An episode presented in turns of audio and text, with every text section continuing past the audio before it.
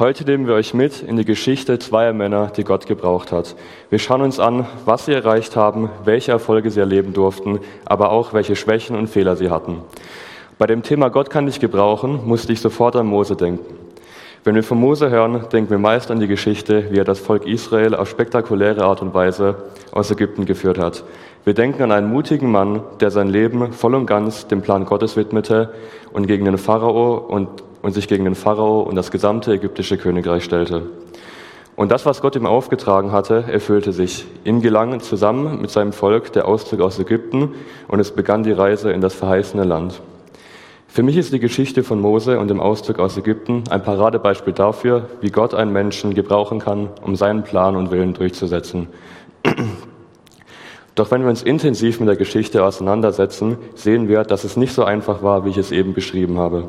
Denn als Gott Mose als ein brennender Busch erschienen ist und ihm von seinem Auftrag für ihn erzählt hatte, hatte er große Zweifel. Mose bringt eine Reihe von Einwänden und es beginnt eine Diskussion mit Gott. Schon die erste Reaktion von Mose ist gekennzeichnet von Zweifel und Misstrauen. So lesen wir in 2. Mose 3, Vers 11. Aber Mose erwiderte, ich soll zum Pharao gehen und die Israeliten aus Ägypten herausführen. Wer bin ich schon? Gott reagiert darauf, indem er ihm detailliert von seinem Plan für das Volk erzählt. Er wird seine strafende Hand erheben und die Ägypter strafen. Er will ihnen Achtung bei den Ägyptern verschaffen. Er wird sie so lange strafen, bis der Pharao sie ziehen lässt und sie dann ins verheißene Land führen. Doch selbst danach zweifelt Mose weiter. Er hat Angst, dass die Israeliten ihm nicht glauben würden und weist Gott darauf hin, dass er doch kein guter Redner sei. Gott antwortet darauf, indem er ihm sagt, wer hat den Menschen einen Mund gegeben und wer ist es, der sie stumm oder taub, sehend oder blind macht? Das bin wohl ich, der Herr. Doch Mose ließ sich immer noch nicht überzeugen und bat Gott darum, jemand anderen zu schicken. Da wurde Gott zornig und sandte ihm seinen Bruder Aaron, da er ein guter Redner war. Zusammen sollten sie losziehen und Gott gab ihnen das Versprechen, bei ihnen zu sein und ihnen zu zeigen, was sie tun sollten. All das, was Gott ihm angekündigt hat, geschieht nun. Die Israeliten glauben ihn, Gott schickt die Plagen und daraufhin gewährt der Pharao ihnen den Auszug. Nun geschieht das meiner Meinung nach spannendste Erlebnis der gesamten Geschichte. Denn Gott befiehlt Mose, die Richtung zu ändern und das Lager am Ufer des Roten Meeres aufzuschlagen. Er verrät Mose, dass der Pharao und das ägyptische Heer sie in ihrer Starrsinnigkeit verfolgen wird, er sie aber besiegen wird. Alles geschieht einmal wieder wie prophezeit, und als die Israeliten die ägyptischen Truppen heranziehen sahen, packte sie das Entsetzen. Sie schrien zum Herrn um Hilfe und machten Mose, der von Gott gesandt ist, bittere Vorwürfe. Mose versucht die Israeliten zu beruhigen, und Gott befiehlt ihm, seinen Stab über das Meer zu erheben, sodass sich es teilen wird.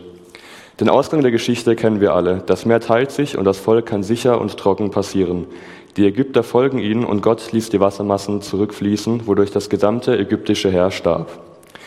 Es ist eine atemberaubende Geschichte und einer meiner Lieblingsgeschichten in der gesamten Bibel. Und was ich besonders an ihr mag, ist, dass sie trotz ihrer Komplexität auch auf unser Leben anwendbar ist und wir viel von ihr lernen können. Die gesamte Geschichte ist gekennzeichnet von Zweifel, Misstrauen und Angst.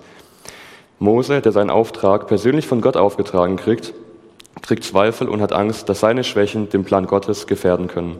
Und auch die Israeliten zeigen Misstrauen. Nach all den Wundern, die Gott schon für sie getan hat, wie zum Beispiel die Plagen, die er über das Volk Ägypten gebracht hat, haben sie trotzdem kein Vertrauen in ihm, als sie vor dem Roten Meer stehen.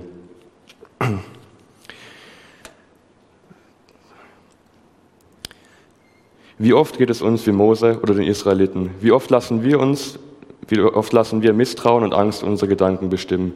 Wie oft denken wir, dass unsere Schwächen größer sind als Gottes Macht? Oder wie oft lassen wir uns von schwierigen Situationen aus der Bahn bringen und misstrauen in ihnen Gott? Sollten wir nicht viel eher genau in solchen Situationen uns Gottes Macht und Barmherzigkeit immer wieder ins Gewissen reden? Wir sehen anhand der Geschichte von Mose, wie trotz seiner Schwächen und trotz seinem Zweifel sich alles zum Guten wendet. Denn Gott ist bei ihm und hilft ihm durch andere Personen, aber auch durch Wunder. Wir haben vielleicht nicht eine solch große Verantwortung wie Mose, aber wir können uns sicher sein, dass Gott für jeden Einzelnen von uns einen Plan hat und uns gebrauchen will. Wir können ihm vertrauen, denn Gottes Macht und sein Wille steht über unseren Schwächen. Oftmals ist es so, dass Gott nicht die Begabten beruft, sondern die Berufenen begabt. Wir sollten unser Vertrauen auf Gott nicht durch Missstände verlieren. Ich persönlich bin jemand, der sich über alles immer Gedanken macht und auch nicht unbedingt immer positive. Ich selbst hatte auch schon Situationen, in denen ich nicht mehr weiter wusste und meine Gedanken von Zweifel dominiert waren. Doch jedes Mal hatte mir Gott die Angst genommen und mich aus diesen Situationen befreit, immer wieder aufs Neue. So auch in unserer Geschichte. Das Volk Israel steht vor dem Meer mit dem Feind und dem sicheren Tod im Rücken. Doch es war Gott, der sie in diese Situation gebracht hat. Manchmal bringt Gott uns in solche Situationen, um seine Macht und Erhabenheit zu zeigen, aber auch um unseren Glauben und unser Vertrauen zu stärken. Gott hat einen Plan für jeden Einzelnen und es ist egal, welche Schwächen wir haben oder in welchen Situationen wir uns befinden. Denn Gott ist größer als jeder Zweifel, jede Misslage oder Angst. Er wird uns helfen und sollten wir einmal doch vor dem Meer stehen und keinen Ausweg sehen, können wir uns sicher sein, dass er auch für uns das Meer teilen wird und uns sicher passieren lassen wird. Was auch immer dieses Meer für uns sein mag, ob es Armut ist, Arbeitslosigkeit, Krankheit oder emotionaler Schmerz, Zweifel oder eine gescheiterte Beziehung, Gott ist so viel mächtiger und sein Plan für uns, was auch immer dieser sein mag, ist größer. Mose war am Zweifeln, aber Gott half ihm.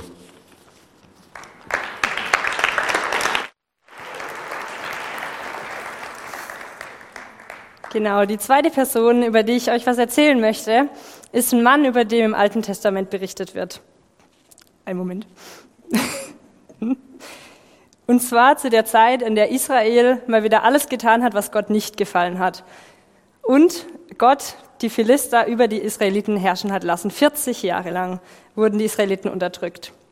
Und damals gab es einen Mann, der hieß Manoach. Und er hatte eine Frau, aber die hatten keine Kinder, weil die Frau unfruchtbar war. Und in Richter 13 bis 15 lesen wir die Geschichte von dem Paar. Und zwar lesen wir da auch, dass dieser Frau von Manoach ein Engel Gottes erschienen ist. Der hat zu ihr gesagt, du konntest bisher keine Kinder bekommen. Aber nun wirst du schwanger werden und einen Sohn zur Welt bringen. Achte darauf, keinen Wein und andere berauschende Getränke zu trinken. Iss auch nichts, was der Herr für unrein erklärt hat. Denn der Sohn, den du bekommst, wird schon im Mutterleib Gott geweiht sein. Niemals dürfen seine Haare geschnitten werden. Er wird beginnen, Israel von den Philistern zu befreien. Gott hat Manoach und seiner Frau ein Versprechen gegeben über den Sohn, den sie auf die Welt bringen wird. Gott hat gesagt, euer Sohn ist mir geweiht. Euer Sohn wird beginnen, die Israeliten aus der Gewalt der Philister zu befreien. Und es gibt ein paar Regeln, an die du, also die Frau von Manoach, und euer Sohn sich halten müssen. Aber Gott hat versprochen, er wird diesen Sohn gebrauchen. Und so kam Simson auf die Welt. Simson wuchs heran, er wurde größer, älter, kräftiger und stärker. Und am Ende seines Lebens hat Simson tatsächlich geschafft, dass Gott ihn gebraucht. Er hat es richtig geschafft. Wenn wir das Ende von Simsons Leben anschauen, sehen wir, dass er über 3000 Philister auf einen Schlag umgebracht hat. Und da waren viele hohe Männer dabei, da waren die Fürsten der Philister dabei. Und das war der erste Schritt, dass Israel befreit werden konnte. Und wir sehen, Gott hat Simson gebraucht, und zwar genauso, wie er es durch den Engel vorhergesagt hat. Und obwohl Simson einen Sieg errungen hat und erleben durfte, dass Gott ihn gebraucht hat, bekommen wir, wenn wir in die Bibel schauen, wenn wir die Kapitel von Richter 13 bis 16 lesen, ein ganz anderes Bild von Simson. Wir sehen, dass Simson seine Kraft und das, was Gott ihm geschenkt hat, nicht weise eingesetzt hat dass es sein Potenzial mehr vergeudet hat, als es weise einzusetzen. Und ich nehme euch mit rein in die Geschichte von Simson, was Simson in seinem Leben erlebt hat. Sein Start war schon sehr spektakulär. Eine Frau bekommt die Nachricht, sie wird schwanger werden, obwohl sie unfruchtbar war.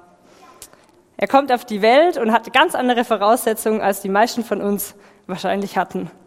Weil ein Engel kam zu der Frau und hat gesagt, der Sohn, den du gebären wirst, der hat eine Aufgabe. Mit dem habe ich eine Aufgabe. Ich habe einen Plan mit ihm, einen Plan mit euch als Eltern und auch einen Plan mit meinem Volk. Und Gott hat Simson dazu bestimmt, was riesengroßes für ihn zu tun. Nämlich zu beginnen, die Philister zu befreien, den Startschuss zu setzen, dass Israel frei sein kann.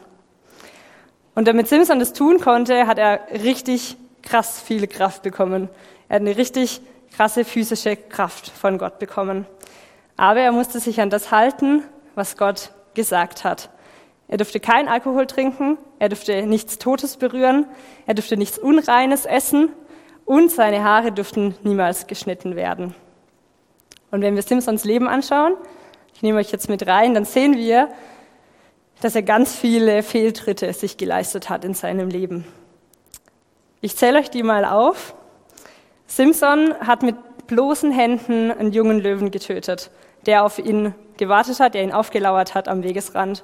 Und er hat später den Honig gegessen, den Bienen in seinem Kadaver erzeugt haben, hergestellt haben. Simson wollte eine Philisterin heiraten, eine Frau von dem Volk, das sie als Israeliten unterdrückt hat. Und er hat dieser Frau, die er heiraten wollte, die Lösung für ein Rätsel verraten, das er vorher 30 Männern gestellt hatte. Und aus Zorn und Verwunderung darüber, dass die 30 Männer das Rätsel richtig lösen konnten, ist er losgezogen in die nächste Stadt, hat 30 Männer umgebracht und ihre Kleider mitgenommen. Die Kleider, das war der Preis für die richtige Lösung von dem Rätsel. Und diese Philisterin, in die er sich verliebt hatte, die wurde dann mit einem anderen Mann verheiratet. Und als Simpson das mitbekommen hat, ist er losgezogen, hat 300 Füchse gefangen, hat sie paarweise an den Schwänzen zusammengebunden und angezündet wie Fackeln und hat sie loslaufen lassen in die Getreidefelder, in die Olivenhaine und die ganzen Weinberge von den Philistern. Und alles, was die Philister hatten, ist niedergebrannt. Ein kleines bisschen später erschlägt Simson mit einem Kinnbacken eines Esels 1000 Philister. Und zwar nachdem die Philister ihn eingefangen haben, ihn festgenommen hatten und ihn eigentlich dafür bestrafen wollte, für das, was er getan hat, dass alles niedergebrannt ist. Und Simson konnte sich befreien und hat diese Philister umgebracht. Und gegen Ende seines Lebens lesen wir von Simson, dass er sich verliebt hat in Delila. Und Delila die wurde von den Fürsten von den Philistern bestochen. Die wurde bestochen dafür, dass sie Simson ausliefern würde. Sie hat lang an Simson gebohrt und wollte herausfinden, was sein Geheimnis ist, warum er so stark ist. Und Simson hat es ihr lange nicht erzählt, bis es irgendwann wahrscheinlich nicht mehr ausgehalten hat. Und er hat sein Geheimnis seiner Kraft dieser Frau verraten. Und in der nächsten Nacht als Simson schlief, kommen Männer, fesseln ihn und schneiden ihm die Haare. Und damit hat Simson all seine Kraft verloren. Simson wurde gefangen genommen, er wurde in Gefängnis gesperrt und er musste an Bronzeketten und Mühlstein im Kreis ziehen. Und in der Zeit wurden Simson auch die Augen ausgestochen. Und wenn wir uns das anschauen, ich sehe nur krass, krass, wie Simson alle Regeln gebrochen hat, die Gott ihm aufgetragen hat. Alle Regeln, die Simson einhalten hätte sollen, damit er seiner Berufung nachkommen kann, hat er gebrochen. Und an dem Punkt scheint es hier aussichtslos zu sein. Wir lesen die Geschichte, wir hören, was er alles falsch gemacht hat und es sieht aussichtslos aus. Er ist im Gefängnis und die Philister feiern und freuen sich darüber, dass sie ihn endlich gefasst haben, dass er ruhig gestellt ist und sie sind in ihrem Tempel und sie freuen sich, sie feiern darüber. Und Simson dreht diesen Mühlstein und ihm wachsen langsam seine Haare wieder.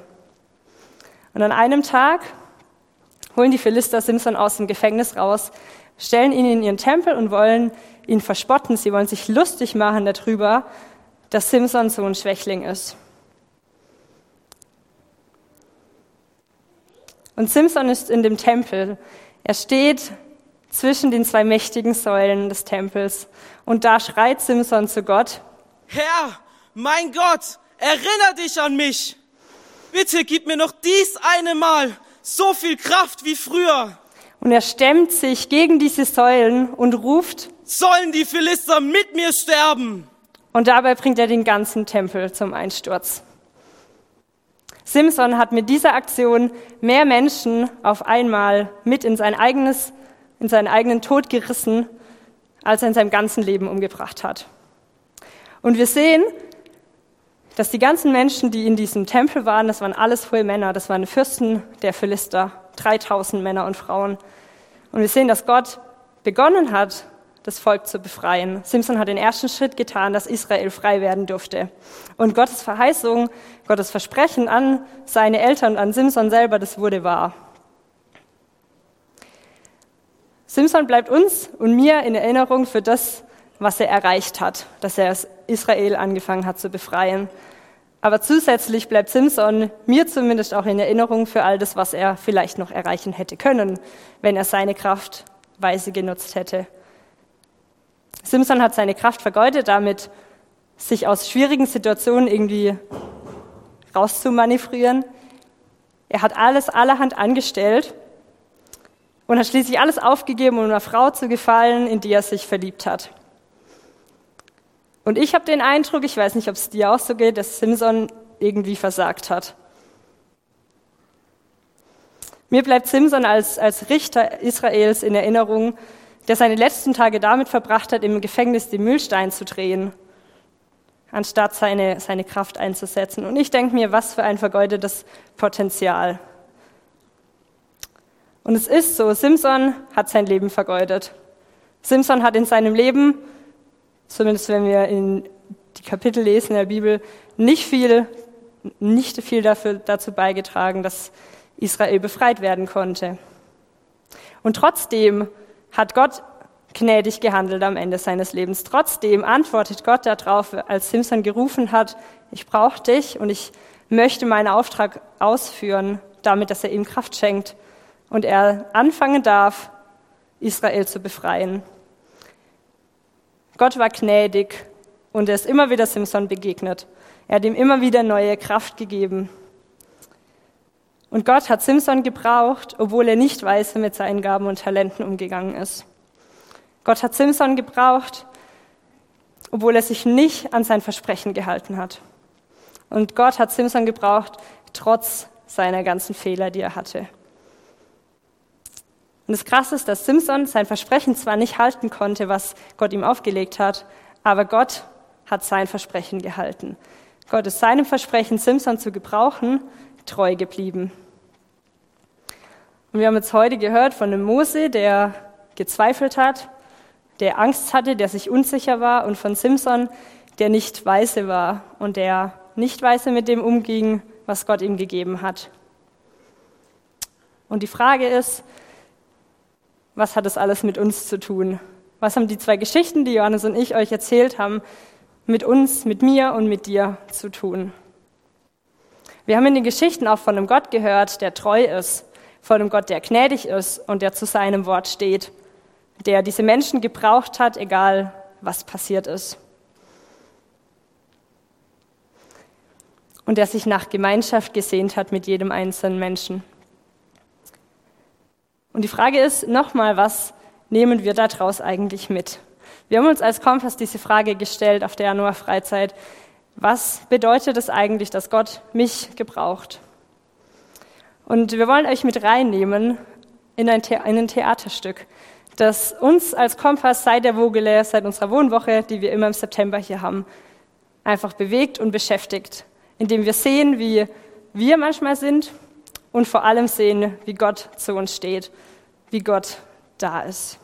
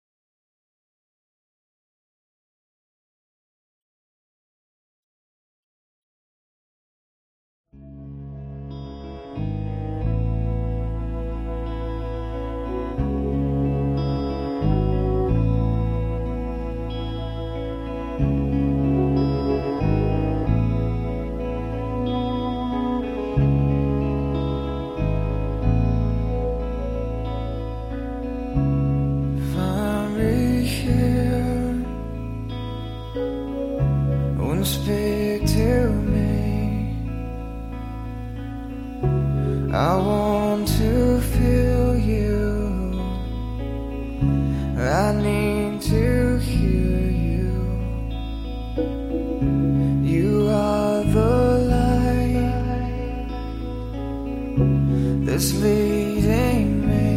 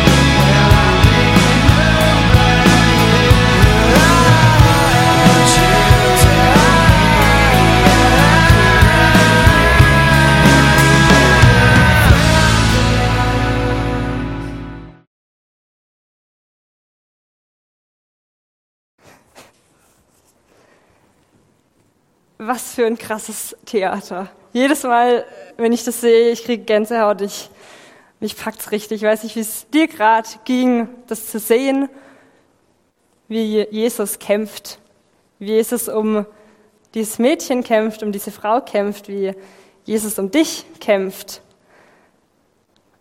Genauso wie es in Offenbarung 3, Vers 20 steht. Merkst du nicht, dass ich vor der Tür stehe und anklopfe? Wer meine Stimme hört und mir öffnet, zu dem werde ich hineinkommen und wir werden miteinander essen. Ich mit ihm und er mit mir. Jesus steht an deiner Herzenstür und klopft an. Jesus ist da. Ich weiß nicht, ob ihr ihn beobachtet habt, er gerungen hat, Gemeinschaft mit dieser Frau zu haben. Gemeinschaft zu haben, egal was da dazwischen stand, egal was hier alles vor Jesus stand.